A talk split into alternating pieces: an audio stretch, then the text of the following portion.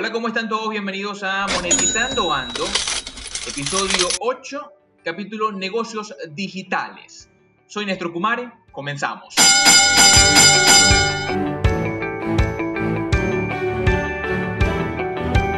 Y como mencionaba, esto es Monetizando Ando, el podcast que ama los ingresos.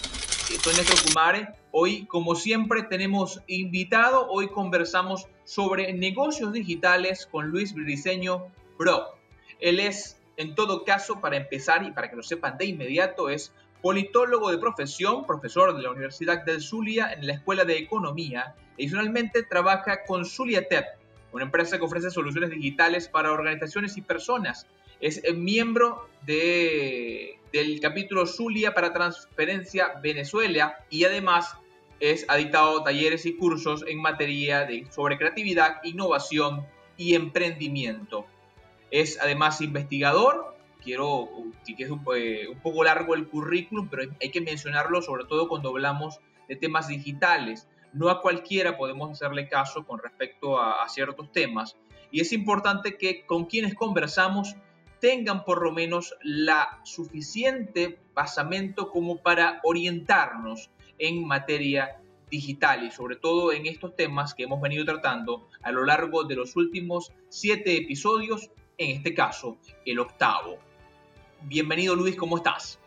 Bueno, muy buenos días. Eh, bien, muchísimas gracias Néstor por esta, esta, gran oportunidad de poder conversar contigo y qué mejor eh, que hablar sobre negocios digitales y todo lo que tiene que ver con la transformación digital, que bueno, eh, hacer este podcast de esta manera. Este es un vivo ejemplo de la importancia que tienen las nuevas tecnologías que nos permiten comunicarnos y mantenernos en contacto indistintamente del lugar, de la hora en donde estemos. Sí, eso es eh, quizás lo que me hizo, no solo, eh, yo tengo ya un año haciendo podcast, pero eh, Monetizando Ando es un hijo de la cuarentena. es, un, es, un, proyecto que tenía yo personal con la idea fundamental de llevar a otros información sobre emprendimientos de la nueva era o la manera de monetizarse de, de distintas formas tanto tradicionales como digitales, mucho más eh, eh, tendencia hacia lo digital, porque es la realidad que vivimos. Y es lo que vamos a conversar hoy. Antes de comenzar, es importante mencionar que pueden seguirnos en nuestras redes sociales como Monetizando Ando, tanto en Twitter como en Instagram. También pueden encontrarnos en Facebook como Monetizando Ando y suscribirse a nuestro canal de YouTube Monetizando Ando y seguirnos o suscribirse a cualquiera de nuestras plataformas de podcasting, Apple Podcasts, Google Podcasts, Spotify, como Monetizando Ando. Soy Néstor Kumare, también arroba Néstor Kumare. Hoy, como dijimos, conversamos sobre negocios digitales. Eh, ha sido una tendencia en los últimos, digamos, 25 años, por no hablar de más, desde 1992 o 93 para acá, una creciente de migración al tema digital. En Venezuela ha ocurrido de manera distinta. Ah, se proliferó o se agudizó más este proceso a partir del año 2000, 2002. Eh, en este caso, en los últimos 10 años, ha aumentado considerablemente, sin embargo, seguimos muy alejados de porcentajes como los de otros países latinoamericanos, el caso de México, por ejemplo, o el mismo caso incluso de Colombia. Eh, Luis, comienzo con negocios digitales para que me cuentes un poquito de, por, de cómo funciona o, por qué la trascendencia o la importancia que tiene el hecho de la migración digital de, lo analógico a lo digital, quiero decir. Ok, fíjate que es una buena introducción lo que estabas comentando. Eh, ciertamente, ciertamente, por ejemplo, si hablamos de la región, la CEPAL, que es la Comisión Económica para América Latina y el Caribe, establece que la innovación y el desarrollo tecnológico, específicamente en el ámbito digital, eh, son ampliamente reconocidos como el sustento último del crecimiento y desarrollo económico en el largo plazo. Realmente estamos hablando de que ya la innovación, la revolución digital no es un tema de moda, eh, sino realmente es un tema de necesidad. Ya es un hecho que todas las organizaciones que tienen que transitar en este proceso de transformación digital. Este, mira, si nosotros hablamos eh, eh, a nivel de estadística, mira, un estudio elaborado por Huawei y Oxford Economic indicaba que cada dólar invertido en tecnología digital durante los últimos 30 años agregó 20 dólares en PIB, casi 7 más que las inversiones no digitales. imagínate, por cada dólar aportabas al PIB 20 dólares y en, las y en las inversiones no digitales por cada dólar retornaba aproximadamente 3 dólares. Entonces, eh, es un tema que te das cuenta de que todas las organizaciones y todas las personas estamos en este, en este transitar. Obviamente que apalancado por la masificación del Internet. Eh, el Internet, mire, el Internet solamente le tomó cuatro años para llegar a 50 millones de personas en comparación a la radio que le tomó 38 años a la televisión que tardó 13 años. Y eh, es un tema bastante interesante ver cómo esta masificación ha hecho que, que, que los procesos de comunicación se digitalicen, hay un enorme crecimiento de datos eh, que deben ser conocidos, comprendidos, analizados, monetizados, eh, monitorizados. Eh, y es un tema de, cómo nosotros en la región estamos abordando eso. Porque te digo una cosa, y eso quiero que, lo podamos recordar, la transformación digital no espera a nadie. Ella va a seguir con o sin nosotros. El asunto es que va a depender de nosotros cómo le sacamos provecho a eso. Y, como también mencionabas tú, es un tema importante ver que bueno, que la región tiene cierto eh, rezago frente a otras regiones, no obstante, en Latinoamérica más del 50% de la población tiene acceso a Internet. Y aunque eso también puede ser una, ventaja, también tiene una, desventaja, que es que eh, todavía hay personas que no tienen acceso y el Internet también permite que haya una especie de, de, de disgregación sea, acentúa las, diferencias entre las clases, entre los sectores de la sociedad, porque quienes no tienen acceso a las nuevas tecnologías cada vez se quedan más atrás en el proceso. Entonces, eso pasa por muchas cosas que hay que hacer, no solamente desde el punto de vista tecnológico, de, la infraestructura, de lo digital, también pasa por un tema social, por un tema político, las regulaciones, las normas. Eh, la región latinoamericana, por ejemplo, a nivel de, de, la preparación frente al mundo digital, son muy pocas naciones casos contados en, los países latinoamericanos que son eh, que pueden considerarse como campeones de la innovación porque ha generado todo un marco normativo, toda una política hacia ese sentido, eh, que, que, toda la nación vaya en conjunto, o sea, hacia ese norte. Sí, eh, tú mencionas algo muy importante y a lo largo de toda tu explicación, evidentemente me deja o nos deja mucho más asentados en la importancia de todo lo que tiene este proceso. Pero eh, dices o mencionaste algo importantísimo. Por cada dólar invertido en un negocio digital hay un retorno de 20 dólares frente a aquellos que se invierte solo uno en, en materia no digital, hay un retorno de 3 dólares. Eso concatena mucho con lo que conversaba yo con mi invitado en el capítulo anterior o en el episodio anterior, que era quien es Leonardo Soto, que él mencionaba la importancia de que en Venezuela debemos apostar por la creación de patentes, por la tecnología, por el tema digital. Eso, en eso da arraigo y basamento fundamental a, esa posición. Nosotros debemos fundamentalmente dejar atrás eh, la parte tradicional y seguir automatizando y sistematizando nuestros procesos y nuestro, nuestro negocio, nuestros negocios y llevarlos a la era digital. Sí, correcto. Eh, mira, hoy en día hablamos de la nueva economía, la economía del Internet y uno de los términos que también se habla es la economía del conocimiento. Eh, y esta economía, de esta economía del conocimiento justamente se basa en ese proceso. O sea, ya, ya la economía tradicional, que es la de que una, una economía este, que transforma materia prima cada vez está quedando más atrás. Eh, no quiere decir que no se está haciendo, porque eso hay que aclararlo. No, no es que no se está haciendo, sino que ya el proceso en la economía de conocimiento eh, se busca transformación de, o sea, es intensiva en transformación de ideas. Y una de las bases de esta transformación de ideas es justamente la patente de las ideas, o sea, patentar la idea. Este, eh, bueno, hablamos, hay un concepto que se utiliza mucho aquí en Latinoamérica en específico, que es el de la economía naranja. Y justamente la economía naranja es una economía eh, intensiva en transformación de ideas, este, de la creatividad, es una economía creativa. Entonces, eh, fíjate que ya los grandes modelos, las grandes industrias de la, del mundo están buscando incorporar esta transformación del conocimiento, esta, generación de ideas al servicio. O sea, tú te das cuenta como las grandes empresas eh, industriales, como la, la, manufactura de vehículos no solamente se concentran ah, bueno, en producir un buen vehículo, sino que le incorporan ciertos elementos eh, como de experiencia. O sea, yo, te, yo, yo, yo vendo el vehículo, pero ¿qué hace mi producto diferente a otro? Bueno, le incorporo un servicio, un sistema de GPS, le incorporo un sistema para, de atención las 24/7. O sea, hay todo un proceso alrededor que va más allá de la transformación de materia prima. Sí, claro, claro, claro. E, e, eso es fundamental.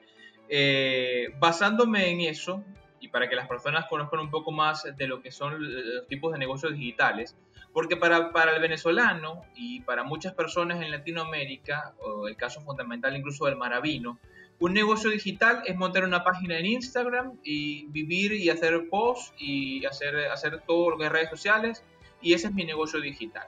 Así no funciona la era digital. La era digital eh, puede generar que un día, por cosas de la, de cómo es el vaivén de la digitalización, aunque dudo mucho que ocurra, puede que Instagram o YouTube o cualquiera de esas compañías dejen de ser la en boga, dejen de ser la compañía líder en su área y nazca algo más, así que habrá que crear eh, una nueva plataforma, un, nuevo, un nuevo negocio en, en, esa área, como ocurre por ejemplo ahora con el nacimiento de TikTok, que ahora todo el mundo anda metido en TikTok, que es un tipo de negocio diferente. Evidentemente no es para empresas, es para entretenimiento en general, pero ya le van a buscar la vuelta a ese modelo de negocios.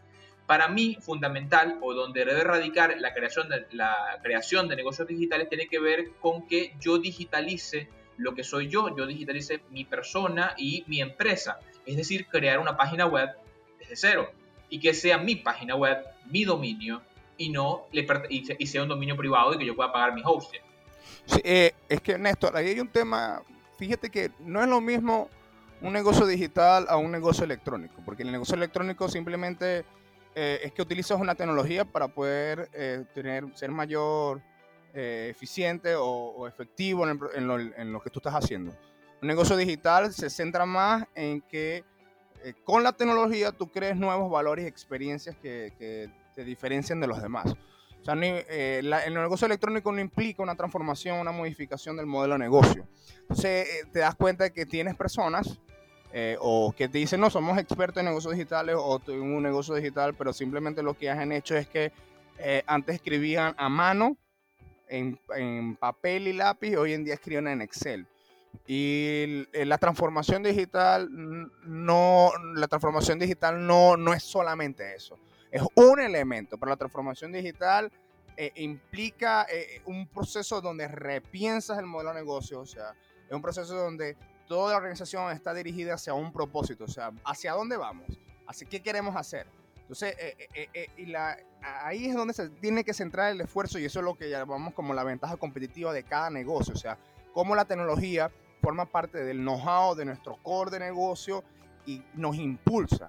No es simplemente eh, tener un Instagram o una página web, va mucho más allá, o sea, va hacia, fíjate, mira, McKinsey establece que lo digital debe verse menos como algo y más como una forma de hacer las cosas. La, firma de consultores, una, la más importante del mundo, establecía eso, o sea, lo digital no es simplemente como que, eh, tengo Instagram, tengo la página web, ya estoy en el mundo digital. No, no, no. Sino que, ¿qué puedo hacer con eso? ¿Hacia dónde voy con eso?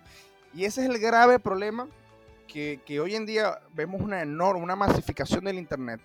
Hoy en día el Internet y los negocios digitales están floreciendo y te das cuenta que todavía, todavía hay personas que siguen eh, eh, dándose golpes, pues, eh, encontrándose barreras. Y es porque no tienen una estrategia frente al mundo digital.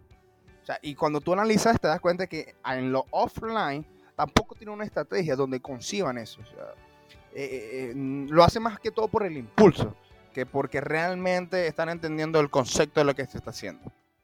Eso que mencionas, evidentemente es algo teórico, pero ¿cómo yo lo llevo a la práctica? ¿Cómo yo establezco esas estrategias que me hagan que mi negocio digital sea lo que tú estás expresando? Bueno, eh, tenemos que entender qué es lo que quiero o, cuáles son los tipos de mercados o los que yo puedo desarrollar. O sea, todo parte de analizar eh, la estrategia que, conciba la empresa. O sea, yo, yo soy partidario de que la innovación, por ejemplo, en las organizaciones no es de un solo departamento. La innovación tiene que ser, eh, tiene que ser parte de la cultura de la organización y eso, pa, eso se basa en, la estrategia de esa empresa. Em, tú le preguntas a la mayoría de las empresas y no te, y no te define una estrategia de negocio. Entonces, eh, por ahí uno uno de los principales detalles. En mi experiencia, yo tuve la oportunidad de trabajar como coordinador de, innovación en, un instituto aquí en Maracaibo en el IGES y ahí nosotros analizábamos justamente eh, este tema, o sea, si tú quieres innovar, tenemos que examinar cómo es la cultura en tu, en tu organización. Y esto nos demuestra algo que muchas veces no lo tomamos en cuenta, Néstor, y es que la innovación no es solamente tecnología, la innovación también es un tema de actitud, eh, es un tema de ver que cómo nosotros lo estamos concibiendo, porque el Internet yo puedo hablarlo, puedo verlo como un medio de comunicación, puedo verlo como un mercado para vender mis productos, es decir, mis bienes y servicios, como un punto de atención al cliente. O sea, tengo que concebir qué es lo que, cómo estoy viendo yo el Internet, qué, qué es lo que yo estoy utilizando.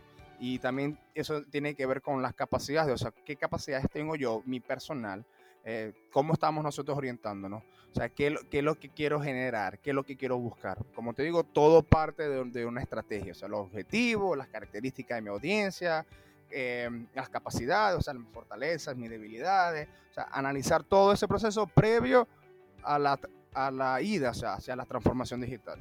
Sí, sí, eh, tú mencionas algo, algo fundamental y es el hecho de eh, establecer también eh, qué es lo que quiero y hacia dónde lo quiero y cómo lo quiero, ¿no? Eh, con base en eso te consulto. Yo tengo acá cuatro modelos de, de modelos de negocios digitales, ¿no? Que son los más conocidos y los que quizás pocas personas también tienen acceso y quiero llevárselos a, la, a, a quien nos escucha.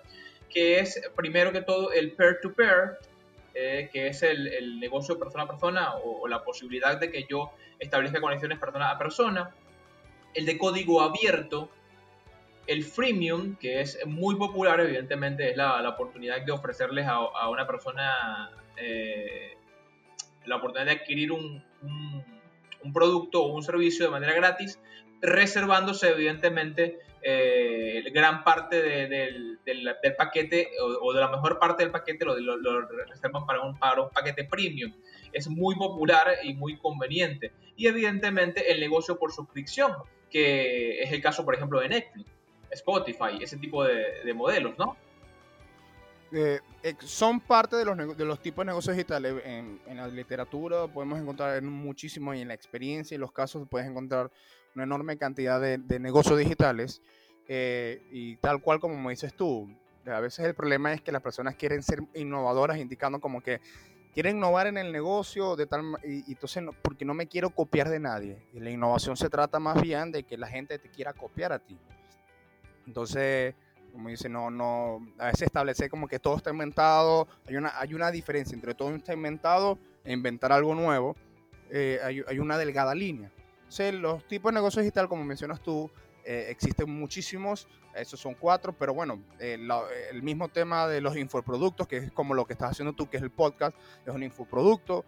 Eh, tenemos modelos, hoy en día por lo menos hablamos de un, término, de un sector que se llama EdTech o, o, tecnología de la educación, que es el tema de todo lo que es la capacitación y learning, que esta pandemia le ha dado un enorme esfuerzo estos modelos de negocios. Eh, bueno, hablaba en caso concreto de, la suscripción, que hablamos hoy en día de, la famosa economía de la suscripción, o sea, todo un negocio eh, desarrollado en función de suscribirse y recibir un beneficio por esa suscripción.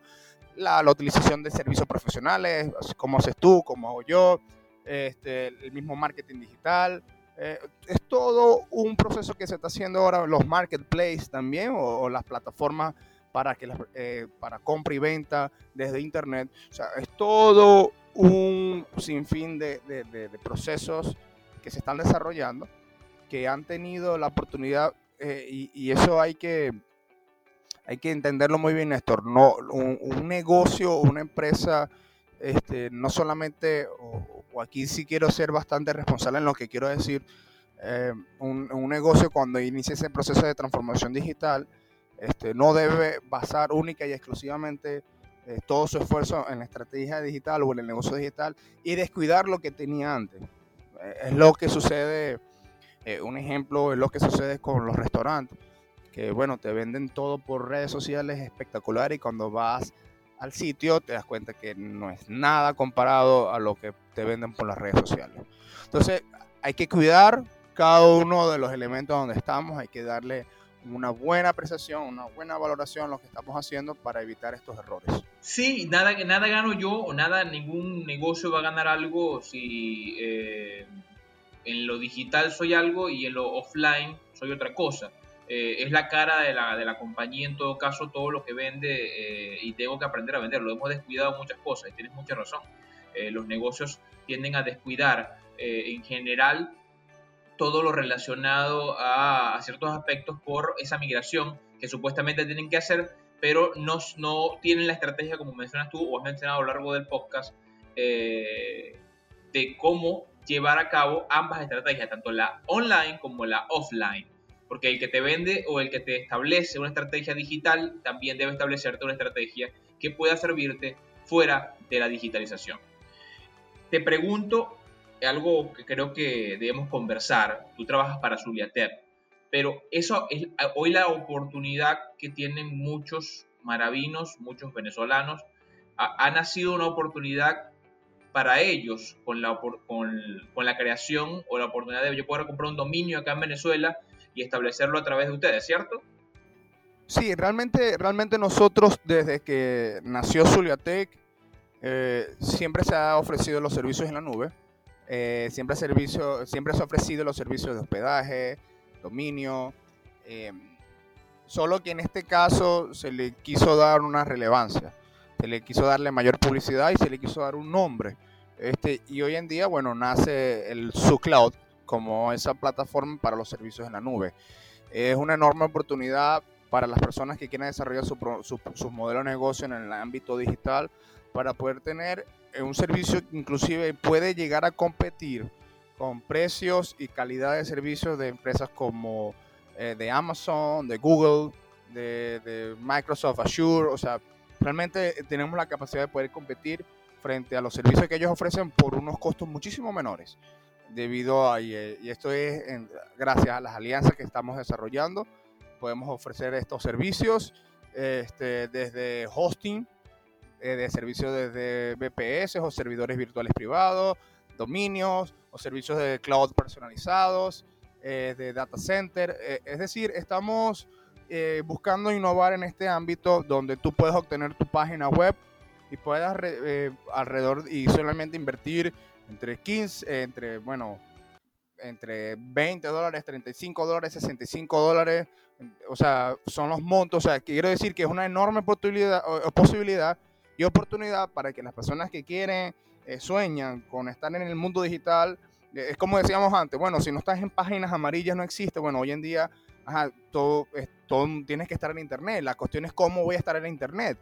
Entonces, eh, tienes la oportunidad de empezar a, resolver estos primeros elementos y obviamente acompañado de un proceso de asesoría, de atención personalizada, que, es realmente el valor agregado que tiene nuestro producto. Sí, si no, si no estás en Internet hoy en día, no estás en ninguna parte. Si no hay quien te busque, pues evidentemente eh, te va a faltar mucho, mucho que decir, porque si no, si no tienes cómo, cómo llegar a tu público, a ese tipo de público, eh, hay que saber también, evidentemente, cuál es tu tipo de público, como mencionaste anteriormente, eh, y de, con base en eso definirlo. Pero las estrategias tienen que ser o atacar ambos frentes, tanto el offline como el online, para eh, llegar a un punto establecido. ¿Cómo puedo yo? Yo soy Néstor Kumare y yo le digo a Zulia Tech en este instante, mira, yo quiero crear mi página web, yo necesito mi página web, ¿qué debo hacer? Cuál es e, el, punto de inicio fundamental para yo ser parte de su club. Bueno, nosotros, eh, eso, te lo digo eh, así em, con bastante franqueza y sinceridad.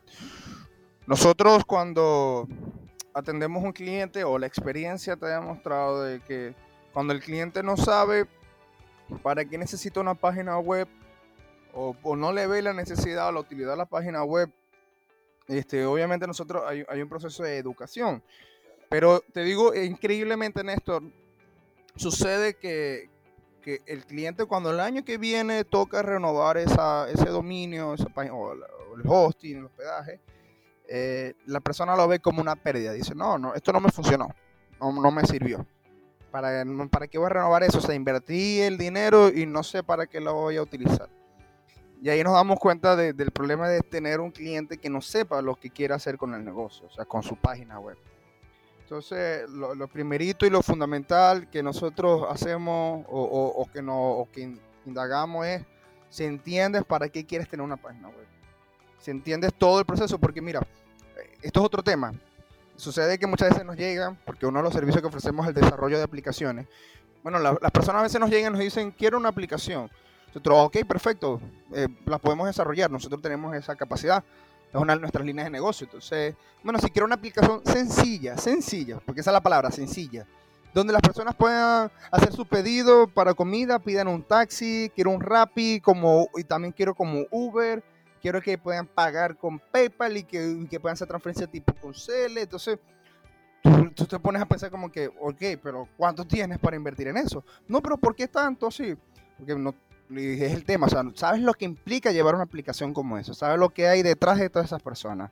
O sea, ¿cuántas personas están trabajando detrás de esa aplicación? Eso no es una, dos, tres personas, o sea, es todo un proceso que hay detrás de eso, o sea, y el caso concreto aquí, mira, Rappi en Colombia, que es una de las startups más importantes latinoamericanas y inclusive es una unicornio, Rappi este, ganó eh, en Y Combinator allá en Estados Unidos más de un millón de dólares, o sea, obtuvo, perdón inversión más de un millón de dólares, para poder desarrollar la aplicación.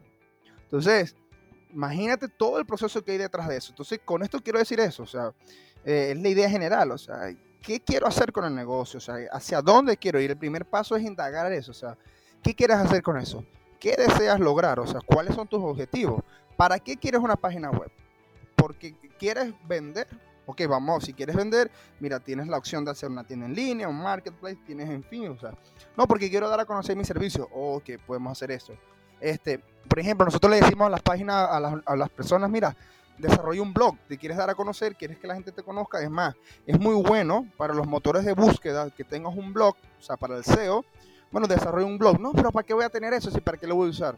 Entonces, eh, es entender esa parte, o sea, ¿qué quiero lograr? Si mi objetivo es que la gente me posicione, bueno, esto te puede servir. Este, y eso es otro punto que me recuerdo, ahorita me recuerda muchas cosas, que cuando nosotros le decimos a la persona, mira, tienes que renovar este, todo, el todo el tema que tiene que ver con los, los, certificados de seguridad y todo eso, la persona normalmente lo ignora. Pero cuando de repente tiene un ataque a la página, mira que mi página la atacaron, pero es que te dijimos que que, que incorporar estos certificados de seguridad. Pero no, pero ¿eso por qué? Bueno, así como tú una aplicación en tu teléfono y cada vez compras algo nuevo, así también sucede en las páginas web. Entonces las personas tienen que eh, empoderarse y tener el conocimiento, los clientes tienen que tener el conocimiento de hacia dónde quieren ir y cómo quieren lograrlo para que la página web se adapte justamente a eso que quieren tener. Sí, creo de verdad que nos, nos una orientación bastante amplia de cuál es la realidad y, creo que comparto o puedo compartir muchas de, esas inquietudes eh, con lo que le ocurre a una persona común, saber cómo funciona una página web y todas las aristas que me puede llevar a entender no solo eh, la idea que tengo yo, la concepción de la idea que tengo en mi cabeza, sino llevarlo a término y todo lo que implica que eso funcione. Y como dices tú, tiene que ver con estrategia tiene que ver con qué es lo que yo deseo, a dónde quiero llegar con esto, por dónde puedo entrar yo a este tipo de aplicaciones o a este tipo de páginas web. Creo que ha sido una conversación bastante nutrida, muy enriquecedora.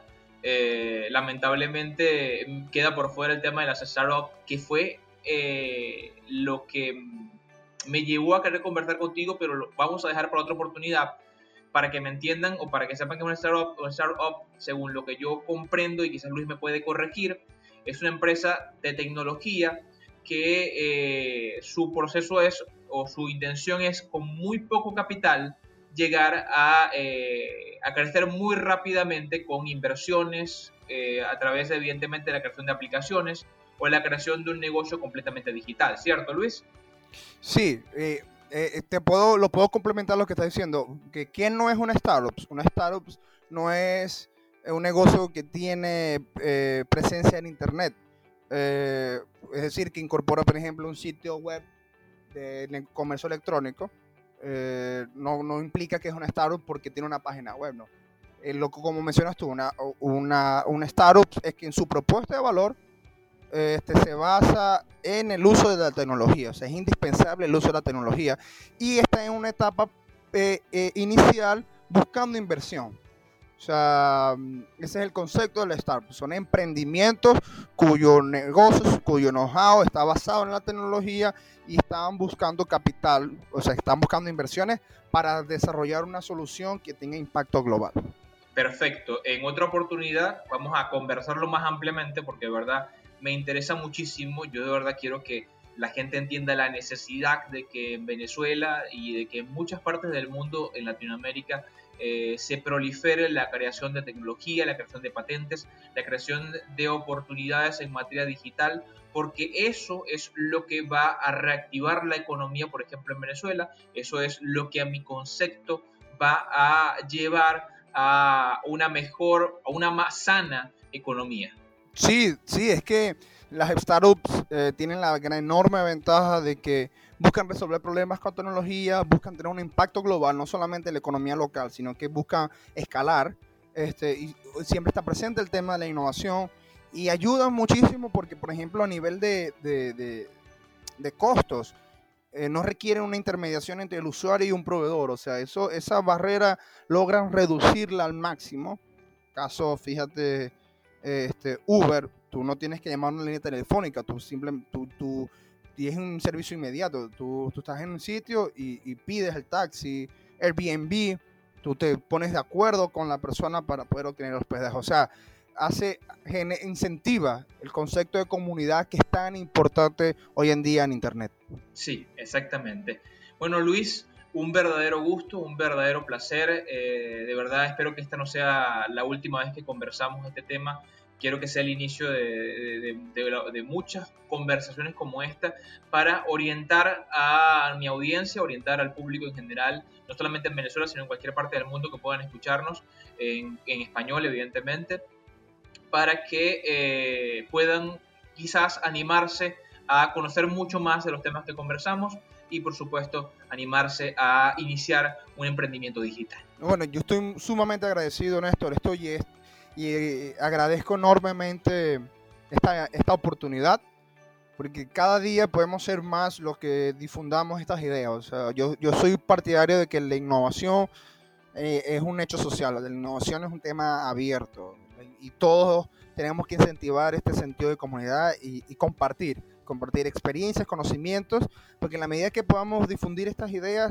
cada vez tenemos más personas. Eh, aptas, eh, aptas, capaces para poder desarrollar nuevas soluciones, nuevos impactos, transformar sus modelos de negocio, transformar sus hábitos de vida. y, hacia eso vamos. Hay que, hay que empezar un proceso de, educación para transformación. Ok, un verdadero gusto. Los micrófonos son tuyos, Luis. Puedes despedirte, dar tus redes o, por supuesto, cómo pueden comunicarse contigo, incluso con Zulia Tep. Ok, bueno, pueden, en mis redes personales pueden buscarme como, es un tanto difícil, es B. Brock Luis. Es como mucha gente me dice que eres el bebé del rock. no, no, no. Es B. Brock Luis. B. B. R. O. C. K. Luis. Eh, me pueden conseguir en, Facebook, en Instagram, en Twitter, en LinkedIn, así como B. Brock Luis. Y para buscar a Zuliatec, es sí sencillo. Pueden buscarnos en nuestras redes sociales como Zuliatec. Pueden buscarlo en nuestra página web zuliatec.com. Y para este nuevo servicio de la nube pueden buscarnos como eh, sucloud.net. Este, y bueno, eh, ha sido un enorme placer poder compartir con todos ustedes. Esperamos que puedan contactarnos y si tienen alguna duda, eh, pueden hacerla sin ningún problema, sin ninguna dificultad, que para eso estamos, para poder ayudarlos y orientarlos. Y bueno, muchísimas gracias Néstor. Eh, estamos pendientes entonces con la próxima, el próximo capítulo, episodio, para hablar en concreto sobre las startups y muy importante, para que sepa que aquí en Venezuela hay startups que ya están iniciando. Muchísimas gracias Luis, un placer y por supuesto para nosotros fue un verdadero gusto compartir con ustedes y que nos puedan escuchar a través de Monetizando Ando. Recuerden que pueden seguirnos en nuestras páginas, eh, nuestras páginas oficiales arroba en Instagram, Twitter y por supuesto Facebook. Sin olvidar que pueden suscribirse a nuestro canal de YouTube Monetizando Ando y además suscribirse a cualquiera de nuestras plataformas de podcasting, Google Podcast, Apple Podcast y por supuesto Spotify como Monetizando Ando, soy Néstor Kumare, arroba Néstor Kumare. Nos despedimos como siempre con la frase de caminantes. Seguimos hasta que sea Nos escuchamos. Te recordamos que puedes seguirnos a través de nuestras redes sociales Monetizando Ando en Twitter e Instagram. También puedes suscribirte a nuestro canal de YouTube dándole a la campanita para activar las notificaciones. Sin olvidar que puedes escucharnos a través de Spotify, Google Podcast y Apple Podcasts.